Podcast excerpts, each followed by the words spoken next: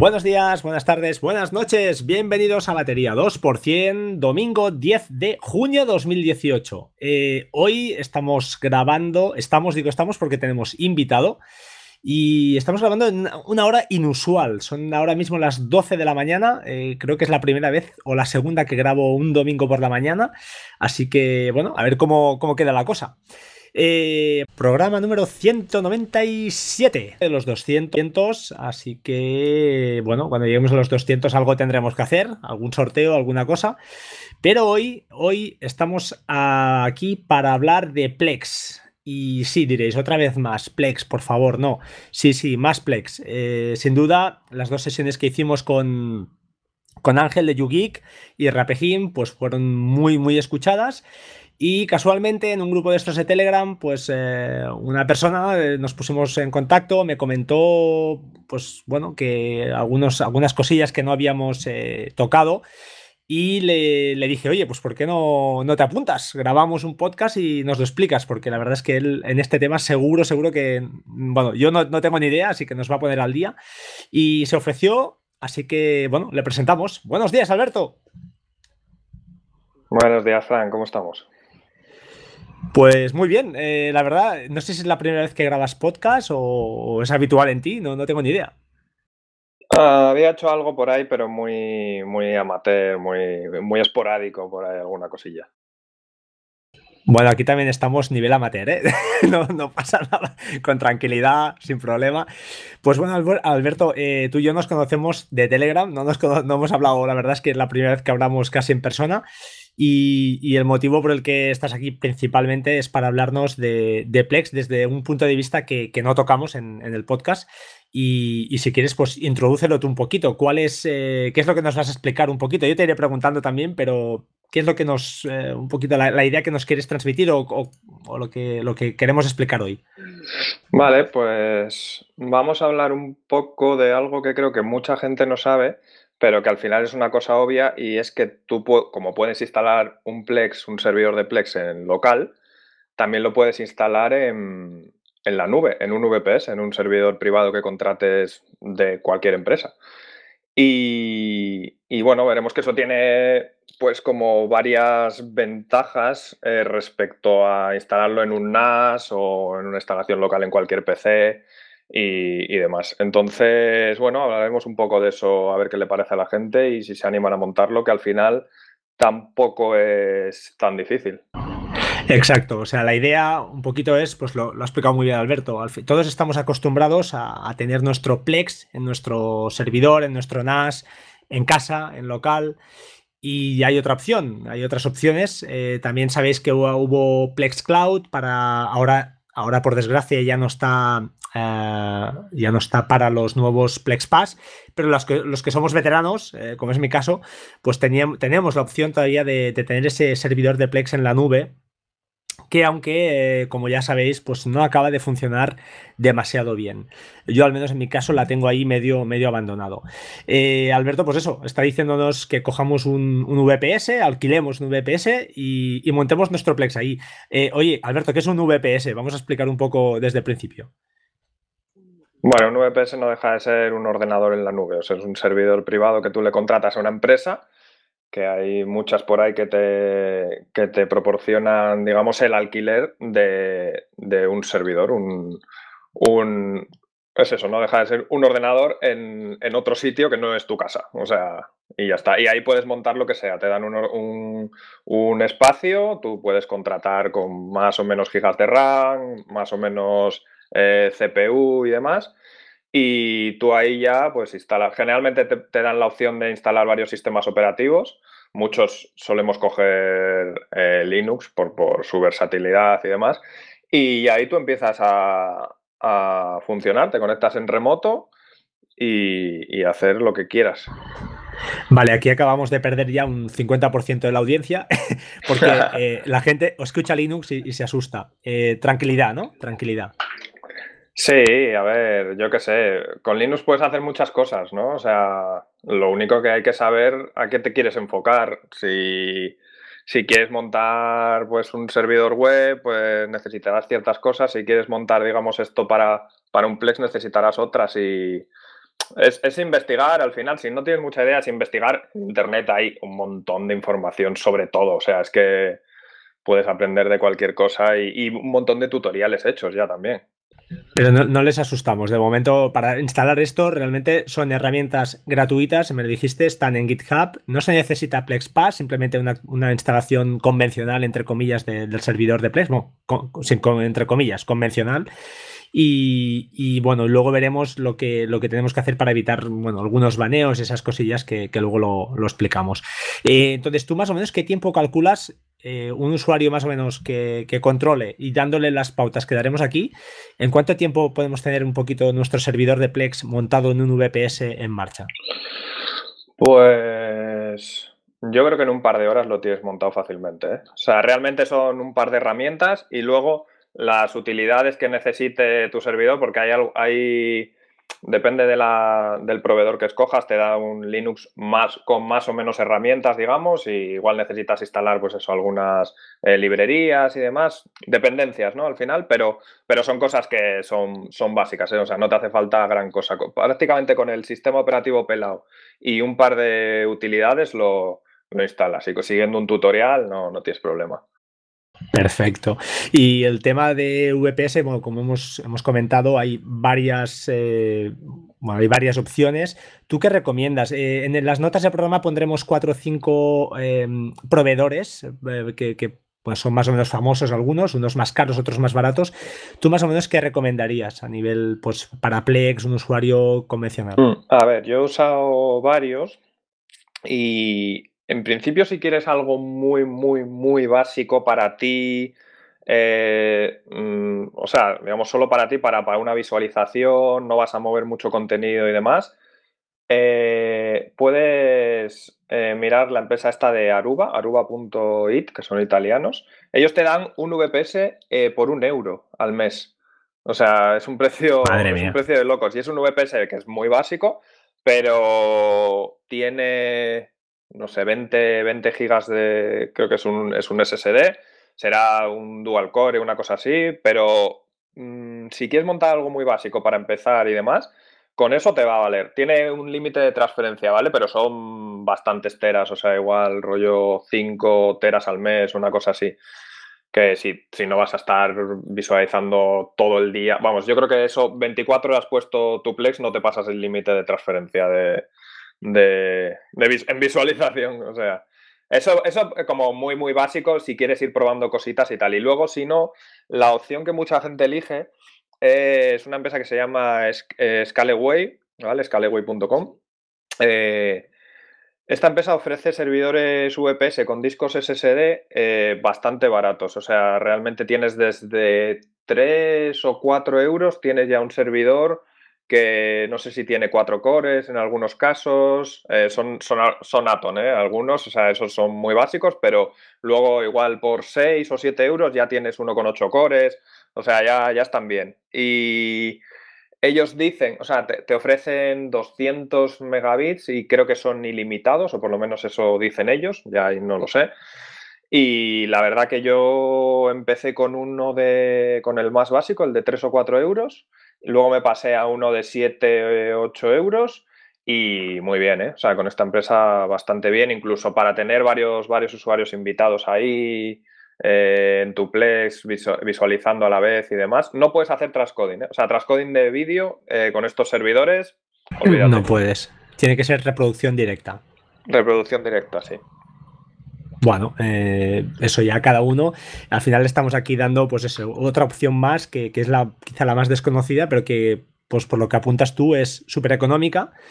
Además, eh, bueno, ventajas, ventajas de tener un servidor de Plex en, un VPS. Pues el tema consumo eléctrico, como entiendo que, que es nulo, lógicamente, por nuestra parte. Y tema ancho de banda, como decías tú también, pues eh, está claro que todo el tráfico, pues eh, tú consumirás cuando, cuando reproduzcas, pero si te montas ahí, pues algún transmission o tus torren ahí, pues no, te afectarán a tu ancho de banda. Y, bueno, y todo el tema de deslocalización, ¿no? Que, al final, pues no mm, hay cortes de luz, esta gente pues tendrán sus sites, tienen sus dobles suministros, cosa que tú probablemente en casa no, no tengas, ¿no?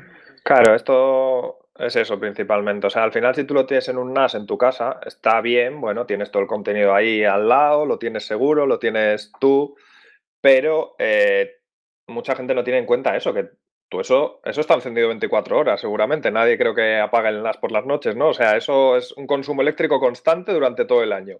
Y luego, que si eso tú te pones a descargar o lo que sea, pues puede que depende a la velocidad que estés descargando, lo que estés compartiendo con el torrent y tal, ese ancho de, banda de tu línea ahí está ocupado, o sea, con, esa, con esa tarea. Esto, esto, claro, esto es totalmente independiente y, ya en la tarifa que tú pagas ya va de banda, ya va, ya va todo eso incluido.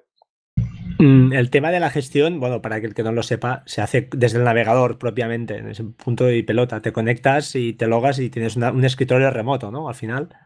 Sí, todos tienen un panel, eh, digamos, donde tú ves tu servidor, eh, bueno, lo, que tienes contratado. Eh, algunos paneles son más o menos, o sea, te, hablo, hablo, del panel del, del, propio proveedor, o sea, la web. La web del proveedor, tú tienes como una zona interna donde tú tienes tu, tu servidor, puedes ver lo que tienes contratado y demás. Y desde ahí algunos te dejan hacer algunas tareas de, pues de, digamos, de personalización o, instalar algunas herramientas y demás. Y hay otros que directamente ya te tienes que entrar por remoto, SSH, y hacer todo desde ahí, por, por SSH. Pero bueno, esa, opción siempre está ahí. O sea, la opción de, entrar por SSH la tienes en cualquier servidor, evidentemente. Y el tema, ahora se me ocurre que la pregunta, el tema dominio, eh, ¿cómo va? ¿Tienen DNS? ¿Te dan, te ofrecen alguna cosa de estas o...? Eh, Scaleway, por ejemplo, no, no te ofrece nada así de principio, lo tendrías que configurar todo tú. Eh, bueno, si no, te dan una IP y tú ya con esa IP al final es lo mismo que tener un dominio apuntando a ella. Tú entras por SSH.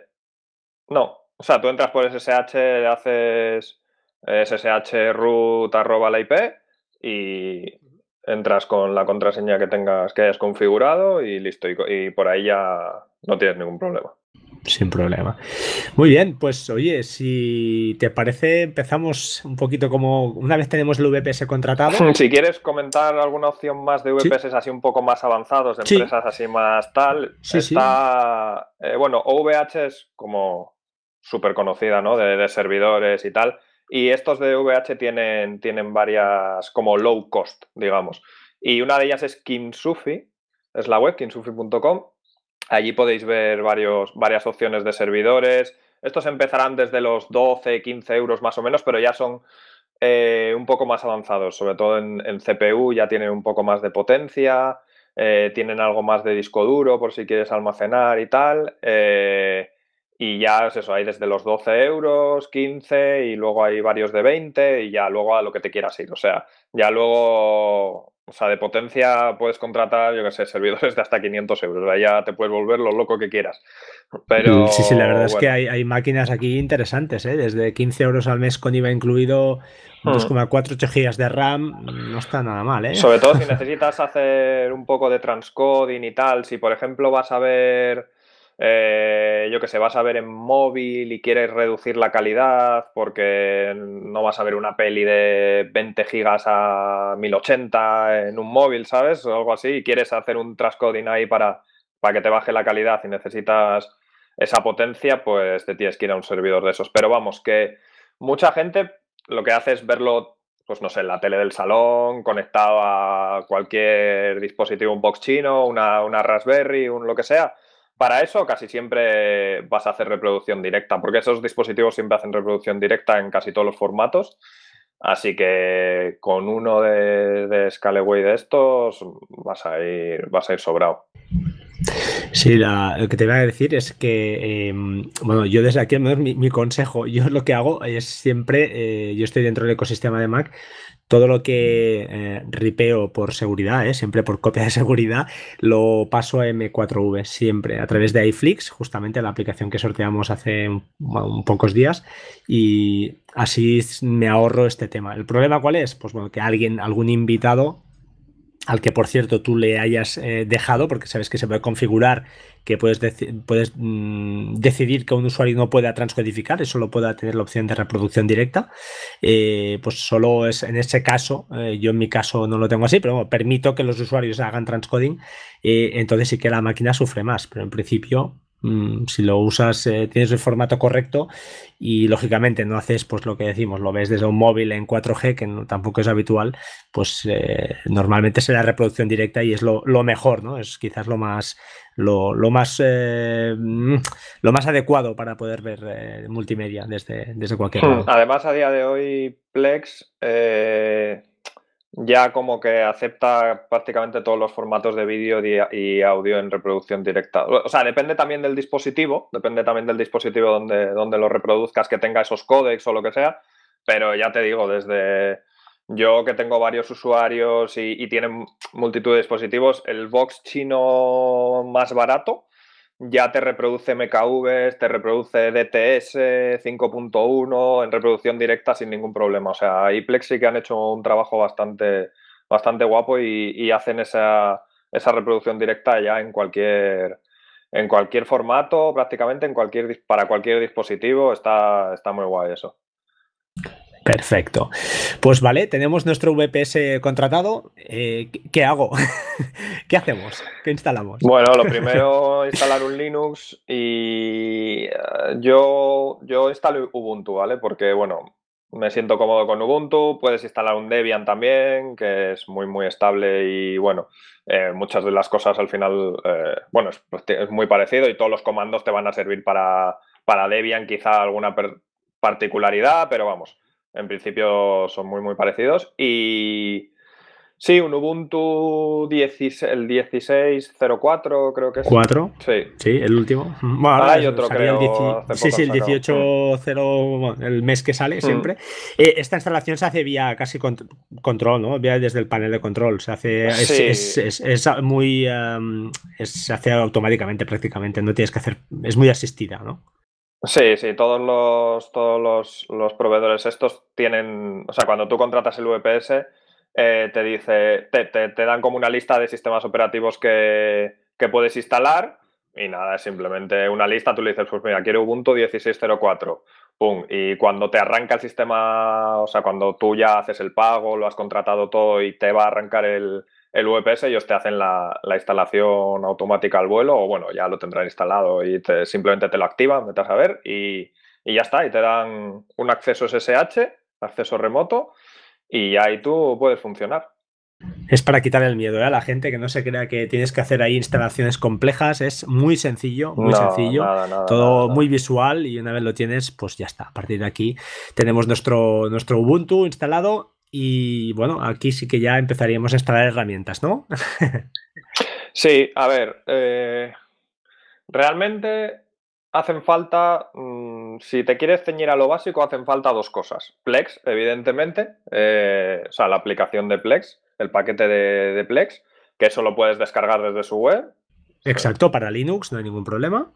Te bajas la versión de, Linux, de, Ubuntu y, ya está. Y eso lo instalas, es un paquete .deb que, se instala directamente con un DPKG de estos, ¿no? Y, ya está. Eso, o sea, la instalación de Plex es lo más sencillo que hay, no tienes ningún problema.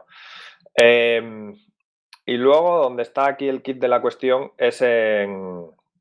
Porque aquí lo que vamos a hacer o sea, lo, interesante de esto es enlazar una cuenta de Google Drive, como lo que hacía Plex Cloud en su día, de forma que Plex Cloud, bueno, no lo hemos comentado, pero no deja de ser, digamos, la versión oficial de Plex para Plex en un VPS. O sea, es lo que Plex, lo que la empresa de Plex ofrecía eh, para tener Plex en la nube. Lo que pasa que ellos te ponían un servidor que tú no sabías dónde estaba. Bueno, comentasteis en, los podcasts anteriores que podías averiguar ¿no? con algunos truquillos dónde estaba el servidor y demás. Pero digamos que no tenías mm, ningún control sobre ese servidor, que a priori era buena idea porque dices, bueno, me lo están poniendo todo en bandeja, ¿no? Yo solo tengo que entrar, loguearme, ya tengo un servidor en la nube eh, que, donde puedo empezar a almacenar contenido y demás pero yo creo que se les fue de las manos y, no han podido con todo el tráfico que se les, que se les ha generado ahí. Yo creo que, exactamente, yo creo que la gente no es, tonta. Pensaban que la gente igual, bueno, tendrá sus cuatro películas y hay, hay mucho depredador por ahí suelto. que, tiene, que tiene auténticas eh, eh, locuras. Em, el tema Google Drive, bueno, vamos a dejarlo aquí. Básicamente, pues que sepáis que hay cuentas de Google eh, pues de 100 gigas por 2, no, 2, euros al mes, un tera por 10 euros al mes. Las cuentas empresariales de Google Suite, que ahí tienen mucho más espacio. Y bueno, simplemente pues es acudir a la página de Google y ya está, informaros y cada uno pues ahí asuma sus, sus costes. Es la parte quizá más, más delicada, pero la idea es exactamente esta, lo que estamos comentando es al final tener un Plex en la nube y el contenido tenerlo en una cuenta de Google Drive. Y desde ahí lo enlazaremos para que nuestro, pues nuestro VPS, nuestro Plex en la nube, eh, pueda pues eso, enlazar perfectamente ese contenido y nosotros lo podamos disfrutar desde casa, desde cualquier lado.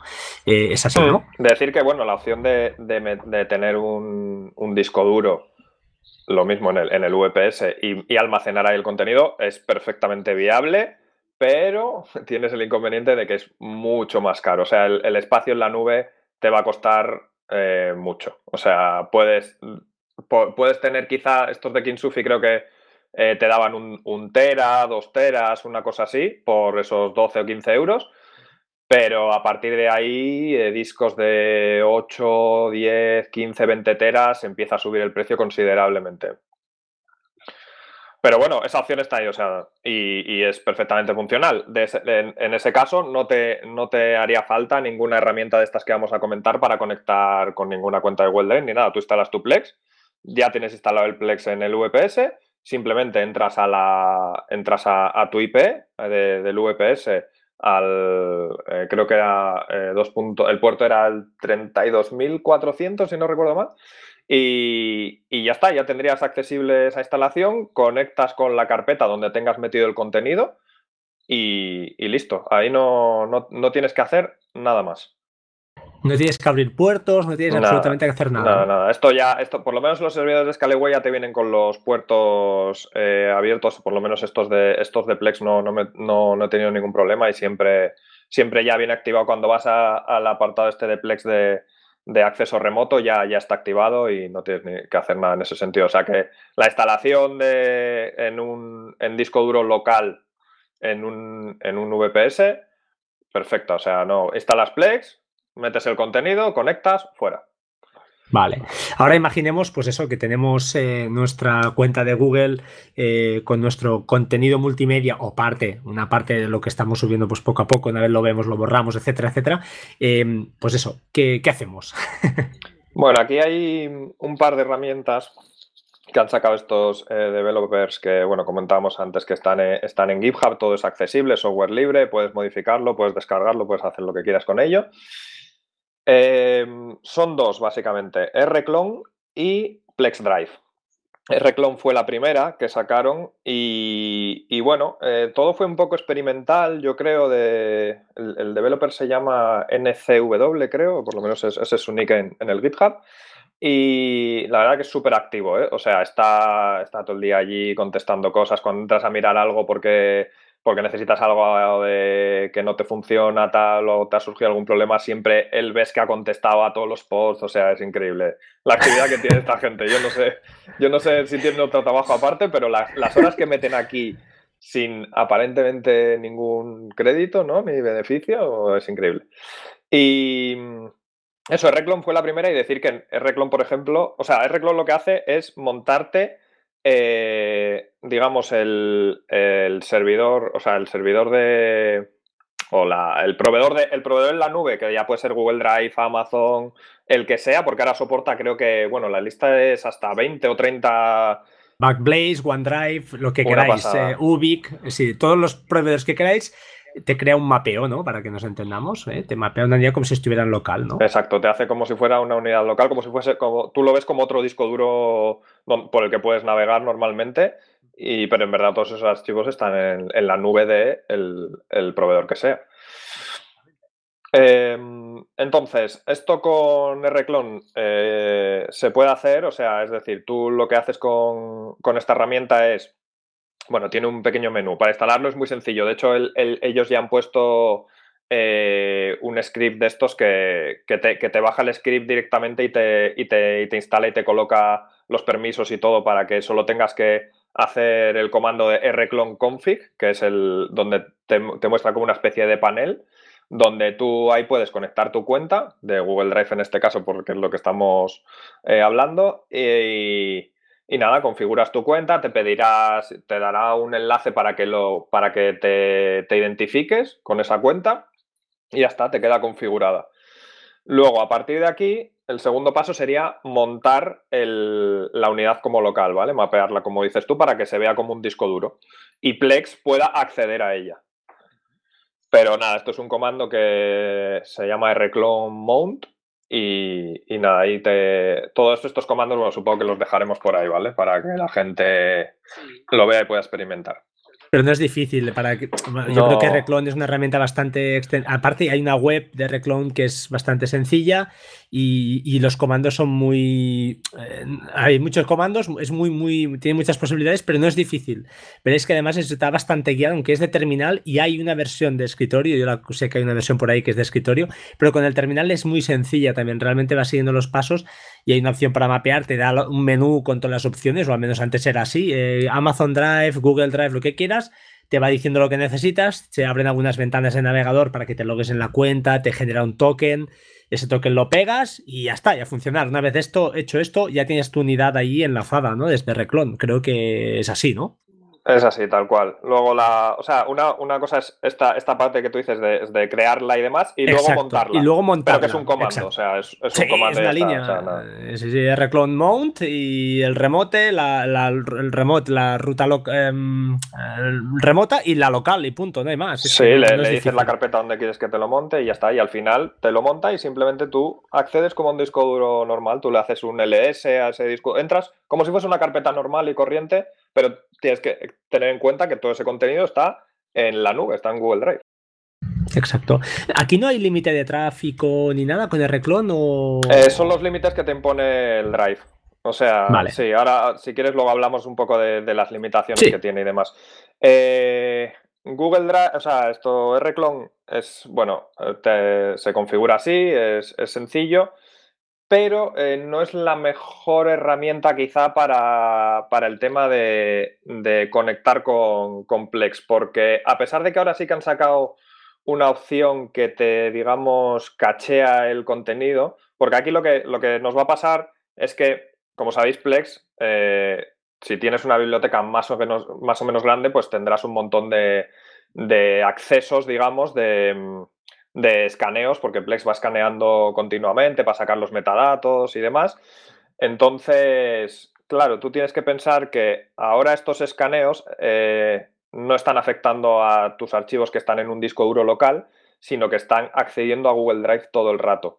Entonces, Google Drive tiene unos límites, como comentamos, de, de número de accesos por minuto, de transferencia de gigas por, por, cada 24 horas y demás. Entonces tienes que tener esto controlado para que no te hagan un baneo en la cuenta de Google Drive.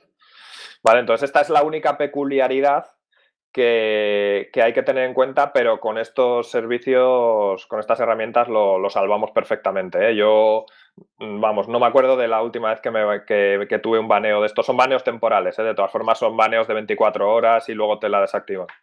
Exactamente, son baneos temporales, 24 horas o así, y a partir de aquí, pues vuelves a tener tu cuenta disponible, ¿verdad?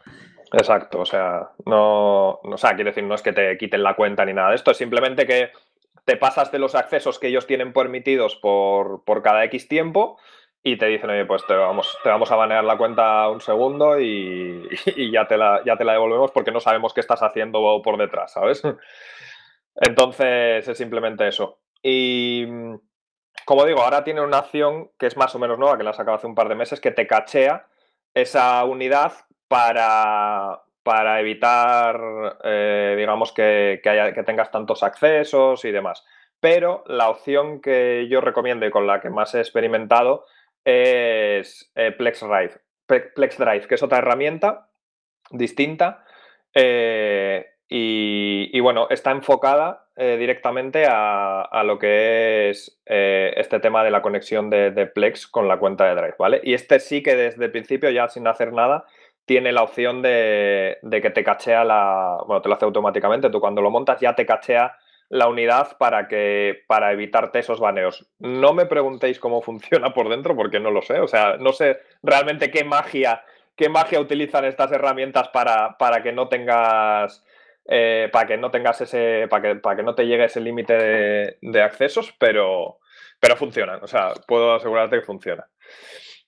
Vale, así que entonces, bueno, eh, recopilando un poquito, el Reclone sería una primera opción que aquellos que ya la conozcáis, pues bueno, os puede ser más eh, un entorno más amigable, pero mm, recomendable Plex Drive, que es una herramienta que está en GitHub, se puede instalar sin problema. Eso lo dejaremos en las notas del programa. O es más, dejaremos al final de todo eh, un enlace, eh, ese enlace a tu a lo que tú montaste en GitHub y, si acaso la gente pues siga el guion desde ahí, que será mucho más sencillo, yo creo, ¿no? Sí, FlexDrive, bueno, es, es o sea, el sistema es más o menos igual, ¿eh? Simplemente te descargas la, herramienta, te, te, pide una, te pide instalar una base de datos, ¿vale? Creo que eh, hay dos versiones de Plex Drive, la 4 y la 5. La, 4 creo que funciona con MongoDB y la 5 cambiaron a otro, a otro sistema de base de datos que no me acuerdo, pero bueno, que al final es hacer simplemente un apt-get install MongoDB, por ejemplo, te instala la base de datos y tú no tienes que configurar nada. ¿eh? Ya cuando tú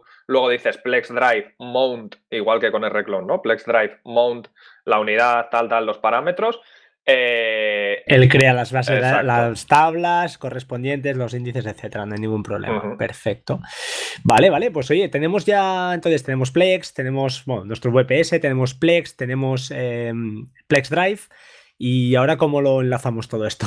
¿Qué hacemos aquí? Bueno, aquí, aquí ya es como, como si fuese como el Plex de toda la vida, vamos, como el Plex en local. O sea, no, al final, eh, eh, Plex va a ver esas unidades como un disco duro más.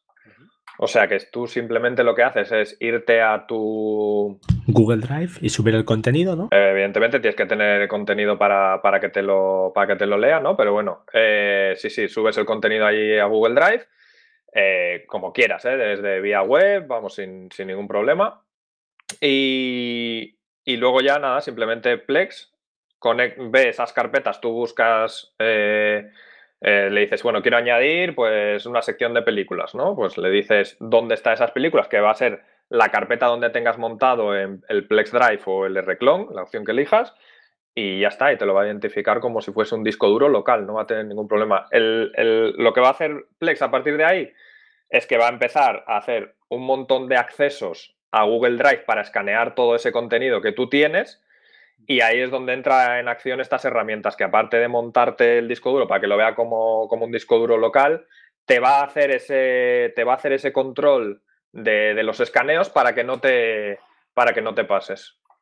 Genial, o sea, la verdad es que es, muy, muy, muy buena la idea, es genial porque lo que dices tú, esa magia que hace Plex Drive por detrás para evitar eh, esos, esos, baneos, ese caché que debe hacer él para gestionar el número de accesos que, que se hacen y de esta manera pues salvamos esta, esta anomalía sin hacer nada ilegal. Al final es un simplemente es una legalidad. Al final estamos usando herramientas gratuitas para de alguna manera pues bueno evitar eh, violar la normativa, ¿no? O para decirlo así, por decirlo de alguna manera, que, mm, Google Drive nos, nos, eh, nos, marca, ¿no? Esas pautas que nos marcan. Eh, ostras, la verdad es que bueno, no es difícil, ¿no? Una vez hecho esto, a partir de aquí, bueno, el tema de subir el contenido se puede hacer, como dices tú, vía web o, ¿por qué no?, usando Reclon, que es una herramienta fantástica también para, para clonar o para copiar ficheros de un lado a otro. Que sepáis que es, perfecta para hacer este tipo de, faena, ¿no? Sí, la verdad que Reclon tiene, tiene un montón de usos y, bueno, como decías, en la, en la web tiene toda la documentación y la verdad que tiene un montón de comandos súper bien explicados. Tiene el reclone copy para copiar de un sitio a otro, el, sync para sincronizar, el move si quieres, digamos, mover y borrar del sitio donde original. Eh, bueno, la verdad que es una pasada. ¿eh? Y está todo un montón de parámetros para limitar, si quieres, ¿sabes? Para, para hacer todo tipo de cosas. La documentación es extensísima y, y está, está todo, todo pensado, ya lo tiene el tío, es espectacular. no, no, funciona de maravilla, la verdad es que sí, sí, es una herramienta que, que, vale la pena tener ahí, aunque a veces el terminal asusta, pero ya os digo, creo que hay una herramienta que se llama Browser que lo que hace al final es mostrarte la interfaz gráfica, aunque por detrás lo que está haciendo son esos comandos, ni más ni menos, y funciona bastante bien por lo que me, por lo que me han dicho. Yo tuve problemas en mi Mac, no la conseguí instalar, pero vaya, con la de terminal al final siempre haces los mismos comandos no y una vez los tienes configurados pues ya, ya está. Simplemente es tirar de historial y correrlos no em, tema bueno comentar no podemos instalar también como no eh, plexpy o tautuli que se llama ahora mm, para ver lo que está pasando en nuestro servidor. También no tiene ningún inconveniente supongo para instalarlo no Nada, esto es como, digamos, como si lo instalas en local. Bueno, aquí eh, tendrás que cogerte una receta para instalar esto de, de PlexPy o Tautuli, porque, bueno, creo que, no sé si ahora con Tautuli la instalación ha cambiado, pero, o sea, la forma de instalarlo, pero, bueno, antes con PlexPy tenías que hacer, bueno, un par de, cositas para dejar el servicio corriendo siempre para que te lo cogiese, para que, para que iniciase con, si, si reinicias el sistema y demás, pero vamos, que son coges un tutorial y son 5, 6, 7 líneas que copias y pegas y te va, y te va a funcionar. Y si tienes esta herramienta que eh, va genial para monitorizar todo lo que ocurre en tu servidor, la verdad que es una pasada. Tienes un panel eh, web al final eh, y que vas a acceder pues lo mismo con, la IP de tu VPS y el puerto que el de Tautuli no recuerdo ahora exactamente cuál es yo tampoco, yo tampoco. Creo el 81-81 o alguno de estos. Sí, por ahí, por ahí, sí. Y nada, tienes un panel ahí donde te pone todo perfectamente en plan. Bueno, aparte que te lista todo el contenido que tú tengas de tu Plex por categorías y demás, te va a decir quién está viendo en cada momento qué cosa. Y lo más importante para mí es que te dice si está en cómo está reproduciendo, si está haciendo eso, eh, reproducción directa, si está haciendo transcoding, para que tú puedas ahí ir controlando desde qué dispositivo reproduce, que eso es súper importante también para ver eh, si hay problemas de transcoding y demás, por qué es. Eh, todo, todo es genial. La verdad, sí, es que Tautuli, bueno, ya, ya, la hemos hablado más de una vez, es, es, una belleza, está muy bien hecha, sigue la, la, la, la interface, ¿no? La, lo que es el, el, aspecto gráfico muy parecido a, Plex, con lo cual parece que estés dentro. Y, y, ahora justamente con las novedades que han metido el, tema de newsletters, el tema, como dices tú, la cantidad de parámetros que tiene para que, por ejemplo, pues tú desde tu Telegram te llegue mensaje cuando alguien está empezando a reproducir algo. Y además, desde PlexPy ya había algunos scripts que yo no probé, pero incluso había alguno pues, de esos que era interesante porque podías hacer que si un mismo usuario, por ejemplo, pues estaba reproduciendo eh, dos eh, reproducciones simultáneas o tres, le podías banear, entre comillas, ¿no? Le podías echar. No sé si tú has probado alguna cosa de estas, pero estaba, estaba curioso. Eh, sí, sí, sí. O sea, ellos tienen, de hecho, en su GitHub lo, tienen puestos, los tienen listados todos los scripts.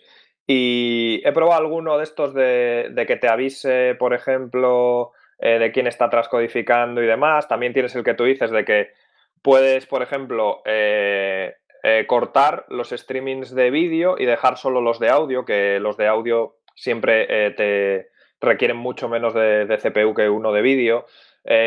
tienes varias cosas para hacer, así un poco más avanzadas, que, están guays y simplemente es eso, con unos scripts que ellos tienen allí ya hechos en, su GitHub y te los metes a, te los importas ahí a, Tautuli y, ya está. Y luego todo el tema de, conexión con, con aplicaciones como Telegram, bueno, con redes sociales, eh, al email, para todo el tema de notificaciones.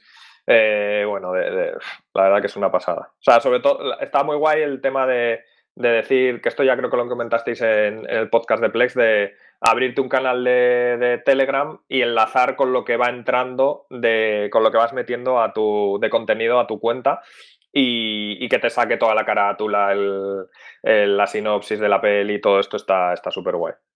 Está muy chulo porque yo, tengo, por ejemplo, eso, tengo dos, dos, canales creo de Telegram, uno donde todo lo que va eh, entrando pues se va mostrando ahí y luego otro que es el, de un poquito el que eh, me dice lo que está ocurriendo, que ese solo es para mí, que cada vez pues que si algún usuario entra y está viendo algo, pues me dice, oye, fulanito de tal ha empezado a ver esto con transcoding de vídeo o de audio y yo qué sé, y ha pausado o ha acabado. Básicamente está la información.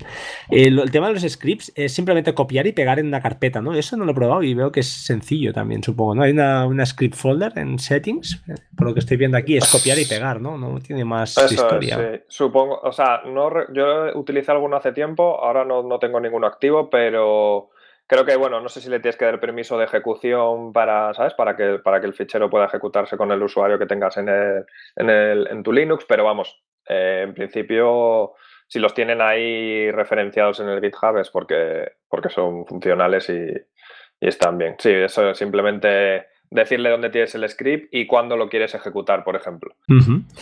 Bueno, pues ya tenemos nuestro servidor de Plex a tope. Entonces, un add-on, ¿no? Un añadido que quizá alguien pues, puede pensar, oye, ya que tengo mi VPS allí, eh, pues yo, aunque tengo mis copias que ripeo de mis DVDs de la estantería, pues también a veces descargo alguna cosa legal desde Torrent. Em, esto pues si lo puedo hacer en mi VPS casi mejor, ¿no? Así me ahorro ese, ancho de banda que me está gastando, entre comillas, me está ocupando cuando estoy en mi casa. Eh, montamos transmisión, podemos hacerlo sin problema, ¿no? Sin problema, o sea, transmisión yo es la opción que recomiendo si no quieres hacer nada muy avanzado a nivel de torrents y demás. Eh, eh, tiene una interfaz bastante limpia, tiene la opción de de controlarlo por remoto desde, desde, vamos, desde cualquier, o sea, no tienes que, entrar en el VPS para, digamos, en, la terminal ni nada, sino que puedes eh, acceder a través de la IP del VPS y el puerto y, tienes el, digamos, la, el la lista de, torrents allí y puedes añadir, quitar, eh, hacer de todo, mover de carpetas, vamos, sin ningún problema. Hay transmisión, nada, la instalación no, no es complicada tampoco. Y, nada, tendrás que tocar igual un par de parámetros al principio de, configuración para de, acceso, digamos, porque creo que por defecto viene eh, capado el remoto, tienes que ponerle una contraseña o quitársela. Bueno, no recuerdo ahora exactamente la opción, pero vamos, es un ficherito que tiene ahí de configuración que, que nada, tocas dos parámetros y ya lo tienes totalmente funcional y accesible siempre, porque al final lo bueno de todo esto es que tú en cualquier ordenador que estés, en cualquier sitio, incluso eh, este Transmission tiene aplicación, aplicación móvil para conectar. ¿Para ellos con también? El, con el remoto, claro. Sí, para ellos también tiene aplicación. Eh, a ellos no sé, yo sé que Android sí, pero Transmission yo creo que al ser tan popular en... O sea, uno es uno de los, de los clientes de torres más populares, raro será que no tenga. Quedó, quedó manchada un poquito con el tema del escolar en ese malware, ¿no? En alguna hmm. versión, pero bueno, yo, la verdad es que no lo he usado. Lo usé en su día, pero eh, como tengo el NAS, pues no, la verdad es que utilizo el. de hecho, es el, No sé si es. No sé qué torrent lleva el, el DSM, pero bueno, ah, lleva como uno propio, ¿no? sí, la verdad es que es cómodo porque sí que tiene aplicación desde iOS y es accesible, pero estoy viendo aquí, tiene aplicación para Mac, lógicamente, que esta sí que la había tocado, pero veo que para, para Android sí y para iOS creo que no. Pero bueno, es otra opción. Lo que dices tú, se puede entrar también vía VPS y al final, pues bueno. Lo, sí, al final tienes el panel vía web que entras y es eso, vas al IP del VPS y al puerto de, de transmisión y, ahí está todo tu contenido y lo gestionas como quieras y la verdad que eso está bien y cómodo. Bueno, la verdad es que habéis visto que no es difícil son tres pasos prácticamente, o sea, no, no es complicado, no es imposible. Y yo creo que a nivel usuario medio, yo creo que es fácilmente alcanzable. Más, más porque, ya os digo, ah, dejaremos al final un tutorial que has elaborado tú. Así que cualquier duda, GitHub, os vais allí, él tiene un, un tuto, cualquier duda y os puede ayudar. Además, Alberto está fácilmente accesible a través de de, GitHub y, vaya, no es difícil. A partir de aquí, bueno, el tema reproducción, pues creo que lo apuntabas tú, ¿no? En las notas, a través de cualquier Smart TV, cualquier máquina que corra Plex, mm, no tendrá ningún secreto. Sí, en principio eh, no, no tienes ningún problema. Ya, ya te digo, los, los box chinos funcionan súper bien. O sea, yo casi todos los que he probado eh, van bien en reproducción directa y demás. O sea, no, no tienes problema. La Raspberry, eh, bueno, yo tengo la 3, ¿vale? Pero no he probado la 2, pero supongo que más o menos pueda con casi todo el contenido. Y, ya te digo, la Raspberry que tiene un giga de RAM, ¿no? Y, el procesador no recuerdo ahora mismo cuál es, pero no es precisamente un SEO. maravilla, sí.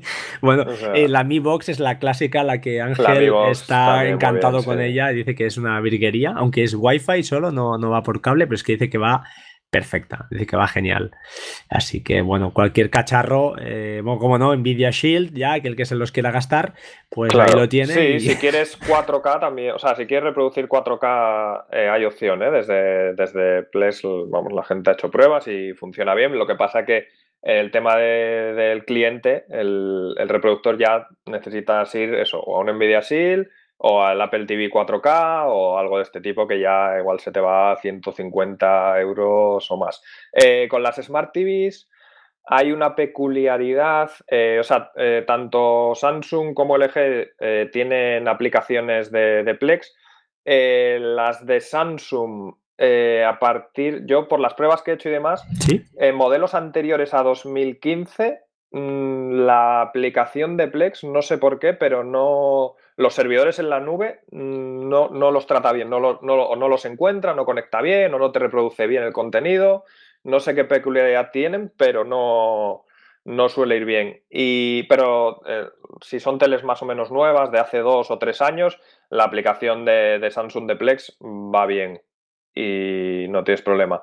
Eh, la de LG no es la de Plex oficial, es una que se llama X, Xplay, que es de pago pero va bastante bien también. O sea, tengo, tengo algún amigo que la usa y, genial, sin ningún problema. Todas hacen, o sea, ya te digo, si la tele es más o menos nueva, te hace reproducción directa sin ningún problema. O sea que ahí vas a ser como, va a ser como si tienes un box eh, conectado a la tele. O sea que, que genial. Muy bien.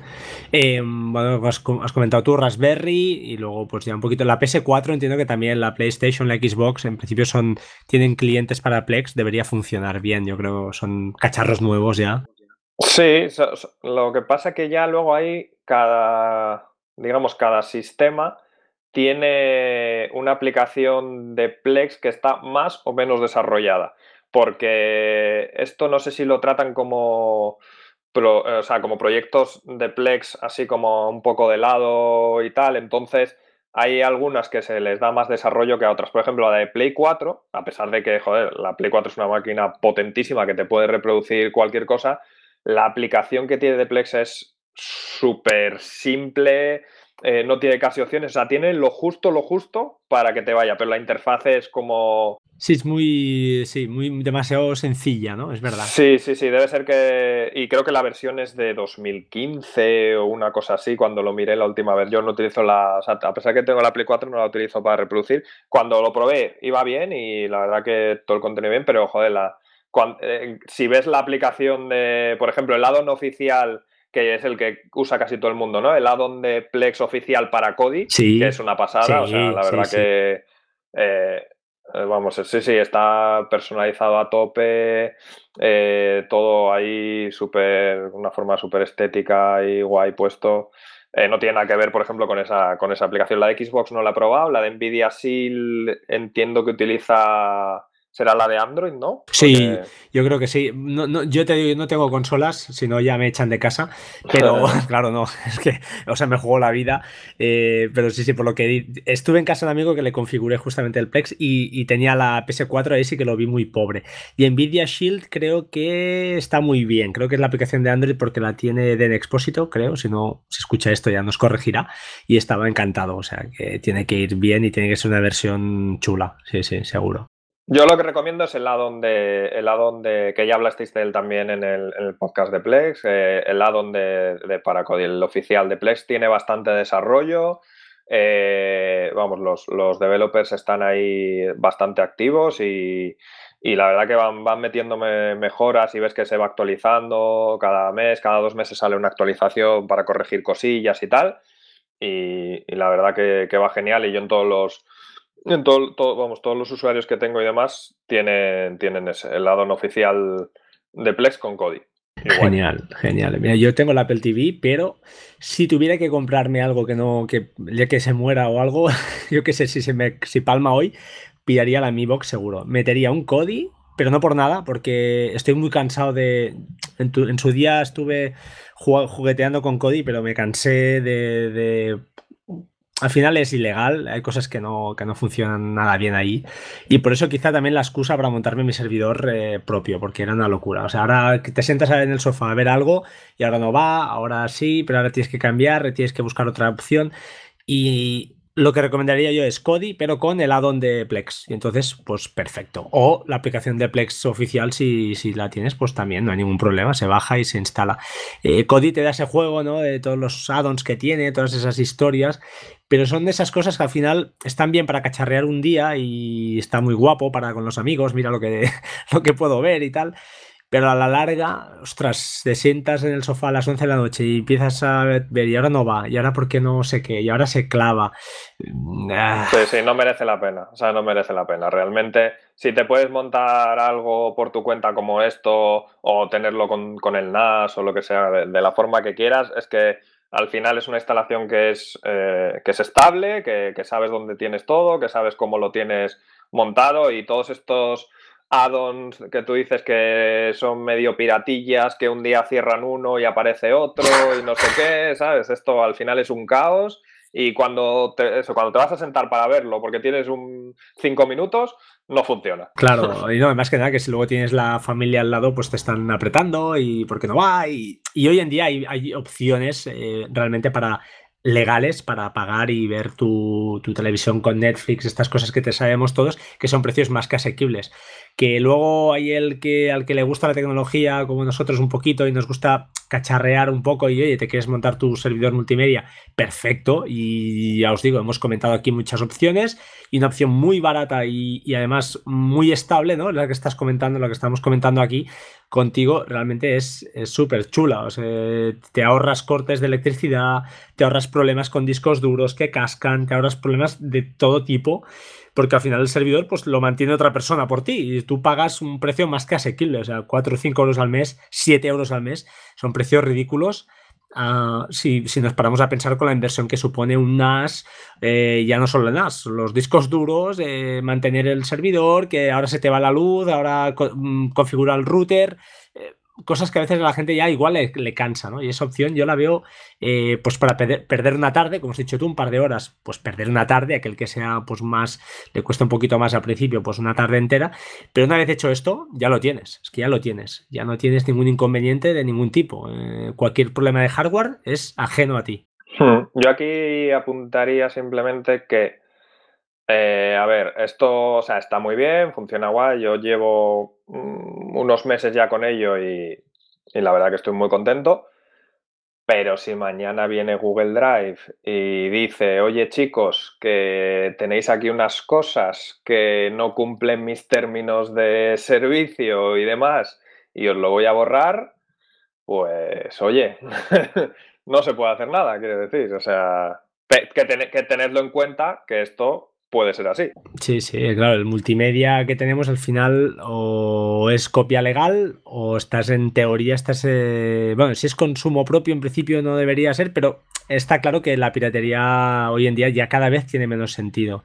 Y en eso estaremos de acuerdo en que, como mucho, pues bueno, eh, ya os digo, cosas que tengáis o cosas eh, compréis y ripeéis, no sé, cada uno ahí ya no entraremos en ese tema tan fangoso ¿eh? y pasaremos un, un tupido velo. Muy bien, Alberto. Pues oye, no sé si nos queda algo en el tintero, si quieres comentar alguna cosilla más y si no, como final, importante, dejar, dejaremos en las notas del programa el tutorial que hiciste que está súper bien, está súper fácil y, la gente que, que, vaya allí, acuda allí y cualquier duda, pues ahí Al final, sí, está ahí todo. El, tutorial tiene un montón de cosas que, igual son demasiadas porque al final, bueno, todo lo que hemos hablado aquí yo creo que está ahí referenciado, pero que al final igual hay gente que solo necesita pues el Plex y el Plex Drive, ¿sabes? Porque lo básico, básico, básico, para hacerlo funcionar si hablamos de, conectar el, Plex al Drive, es instalar la aplicación de Plex, instalar el Plex Drive para, para conectar con, la cuenta de Google Drive y con eso ya lo tienes, con eso ya puedes empezar a reproducir y tal. Luego ya, si quieres hacer cosas más avanzadas como monitorizar el, servidor, pues ya tienes, ya te puedes instalar el PlexPy, el Tautuli este. Si quieres descargar algún torrent, tienes el Transmission y demás. Exacto. O sea que ya veis, chicos, yo creo que la cosa eh, nos ha dado una charlita muy chula, la verdad, y, no es hiper complicado. La verdad es que no es complicado para nada. Yo lo veo eh, lo desconocía, lo conocía así de Rasky por el grupo de Telegram, estos grupos que estoy ahí, lo leo en diagonal.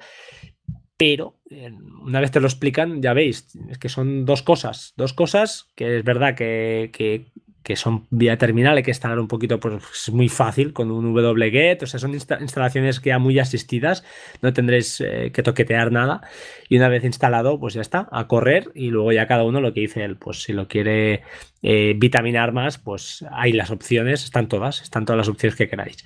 Una preguntita de, también para, los que nos escuchan, eh, tema importante, imagina, imaginad Alberto que yo me cojo un servidor, un VPS muy baratito y luego eh, me doy cuenta que se me ha quedado corto.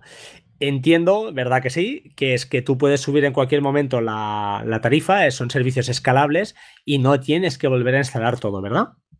Sí, eh, por lo menos lo que yo conozco de, este proveedor, de Scaleway, sí, porque yo precisamente hice eso. Yo empecé con uno de, de 4 euros, que eso tenía un par de cores y demás.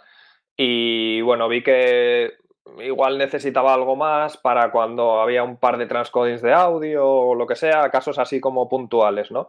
Eh, entonces vi la opción de, hacer ese upgrade, ¿no? Y lo que puedes hacer es un snapshot, o sea, es decir, eh, capturar todo tu sistema operativo como en una imagen y todo esto se hace desde el panel. Eh, nada, lo, haces el snapshot, te queda ahí guardado te coges el nuevo servidor, te lo creas y lo arrancas desde el, eh, desde el, snapshot y tienes todo exactamente igual que lo tenías en el anterior servidor, o sea, una gozada. Genial, genial. Pues ya veis, chicos, yo creo que, hasta aquí hemos llegado. Y yo para, acabar, eh, simplemente, eh, no sé si eres usuario de, iPhone, entiendo que no, ¿tienes Android o, también eres usuario de, de iOS? Android, bueno, tengo, tengo un iPad, pero vamos, lo uso para poquita cosa. Eh, básicamente uso Android en teléfono. En tipo listo, no como los tontos como yo que hemos acabado. En fin, no, comentar simplemente que eh, si puedo, ¿eh? Si puedo, a ver si lo puedo acabar, porque lo tengo acabado, pero hay que, pulirlo. Eh, hay una aplicación, no sé si la conocerás, se llama Workflow en, en, iOS, que es una aplicación que lo que te permite es, de alguna manera, pues programar, entre comillas, ¿eh? mediante bloques, hacer una serie de acciones y operaciones em, con, pues eso, con, interacción entre aplicaciones, etcétera, etcétera. Bueno, voy al lío. Básicamente lo que tengo hecho es un workflow que lo que nos permite es que desde nuestro teléfono o desde nuestro reloj, desde nuestro Apple Watch, imaginad, por ejemplo, que cogéis eh, una peli, que la, ripeáis al momento, la subís al servidor y no sé cómo lo tenéis por defecto. Yo por defecto tengo que cada 12 horas me haga un, cacheo para que no esté constantemente revisando si hay cosas nuevas en, la librería. Entonces, ¿qué pasa? Yo meto la peli donde toca, ¿vale? Porque esto lo hace Hazel, eh, ripeo la peli, Hazel me lo moverá a una carpeta de dentro de movies con el nombre de la película y el año y ahí estará el fichero. Hasta ahí todo bien, pero iré a Plex y no la veré esa película, porque tengo que forzar un escaneo de la librería, ¿de acuerdo? Vale, pues para, acelerar esto y no tener que esperar las 12 horas o no tener que ir al, al, Mac o a mi NAS, entrar al NAS, ir a la aplicación de Plex y forzar el escaneo, he hecho un workflow que, mm, bueno, eh, es un poco delicado, por eso no lo puedo colgar directamente porque tiene sus truquillos antes. Ahí son dos o tres workflows al final, no, son dos, uno para conseguir un, lo que se llama el token y luego con ese token ya lo pegas en, el, en este segundo workflow y una vez hecho esto ya está. Ese único workflow te permitirá eh, cuando lo ejecutas, a mí, en mi caso por ejemplo, pues me pregunta, ¿qué quieres refrescar?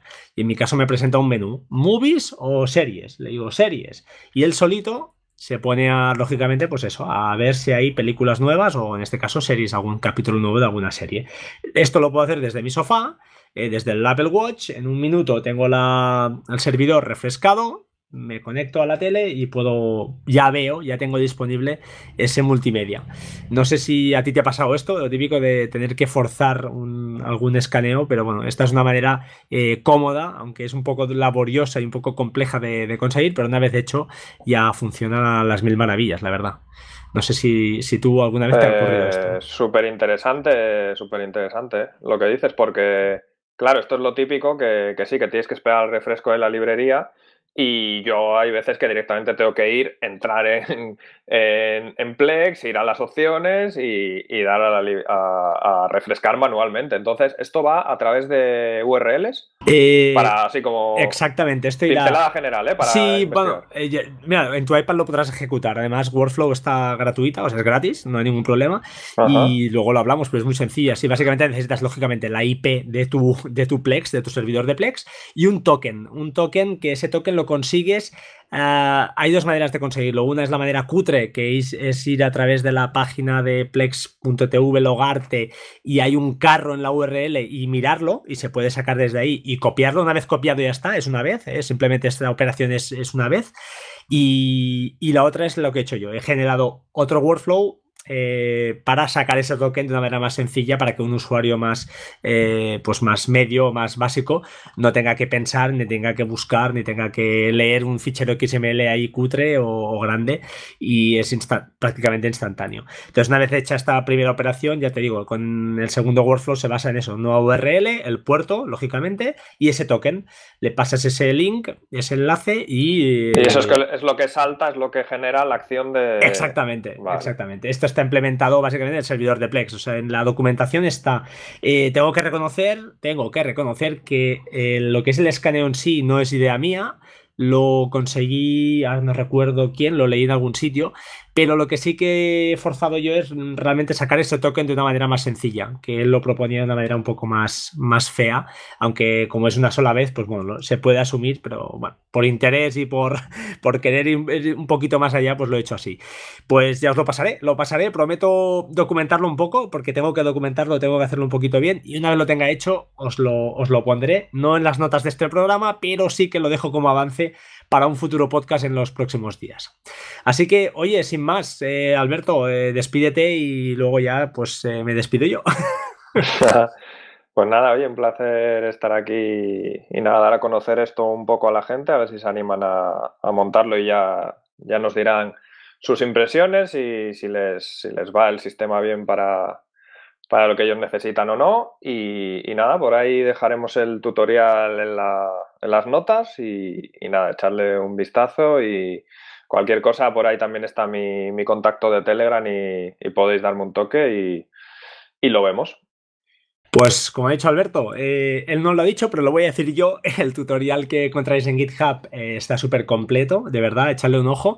Eh, hay un, como sabéis, en GitHub pues siempre hay la parte de donaciones él no lo dirá, pero se lo diré yo. Creo que la gente que crea ese tipo de contenido, que invierte tanto tiempo, en, además está en español, está súper bien explicado, con enlaces desde el principio. Si lo creéis conveniente, siempre lógicamente lo, dejo ahí. Pues oye, dejad una donación, aunque sea para un café, que no os va a quitar de pobres y al final hacéis que este tipo de personas que invierten su tiempo creando este tipo de contenido, además tan técnico en este caso, haciéndolo tan fácil, pues que menos que, se tomen un café a vuestra salud, ¿no? Así que sin nada más, ahora sí, despedimos el podcast. Eh, como siempre os digo, eh, sed buenos, eh, siempre digo lo mismo, sed buena gente, que no cuesta mucho, ahí ya estamos bastante encabronados durante la semana. Y bueno, enlaces a la camiseta del podcast también en las notas del programa que no os pido nada, pero si os apetece ahora que viene el buen tiempo, pues ahí lo tenéis. Y nada más, eh, nos vemos próximamente. Espero que si os animáis dejéis alguna reseña y ya sabéis, arroba batería 2% en Twitter, www.bateria2%.com la web y eh, el correo batería 2% arroba gmail.com para cualquier duda, comentario, crítica, lo que queráis. ¿De acuerdo? Hasta pronto, chao, chao.